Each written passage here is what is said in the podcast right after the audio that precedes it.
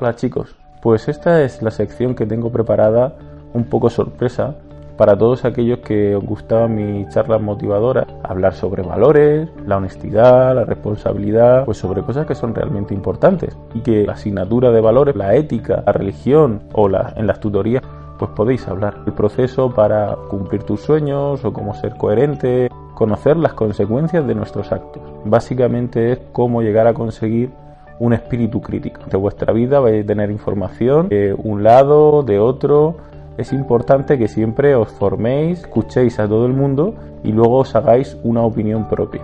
Escuchar a los demás. Y hay que ver si esa opinión, en qué se sustenta, cuáles son los argumentos, sus justificaciones que tienen esas personas para pensar así. Eso es importantísimo, porque si no al final terminaremos teniendo fe, seremos solo creyentes de lo que nos digan. Y nosotros tenemos que conseguir tener un espíritu crítico. Tenemos que entender a la objetividad. ¿Por qué? Es la única herramienta que tenemos para poder sustentarnos. El ejercicio es ver cuáles son los argumentos que tienen las personas que piensan diferente a mí. Pero no para juzgarlas, sino simplemente intentando entender cuáles son sus razones y estar atento a esos argumentos para poder aprender de ellos. Porque nos pueden aportar ciertas cosas. O bien, crearnos una imagen, todas las aristas que tiene un problema o una afirmación. Cambiar nuestra opinión, que se puede cambiar, evolucionar, que se puede mejorar, o bien para confirmar que nuestra opinión, que nuestra manera de entender las cosas, a nosotros nos hace feliz. Un saludo de don Juan Antonio.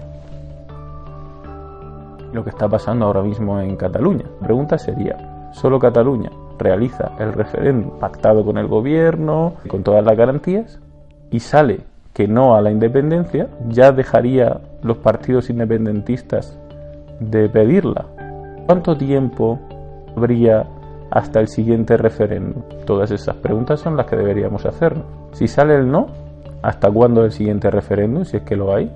No habría más referéndum. Se termina el asunto de la independencia de Cataluña en ese momento? Eso sería la pregunta si gana el no, si gana el sí. ¿Se saben las consecuencias reales? ¿Merece la pena asumir esas consecuencias por eh, independizarse? ¿Independencia? ¿De dónde proviene? ¿Cuándo termina esto? Es mi pregunta.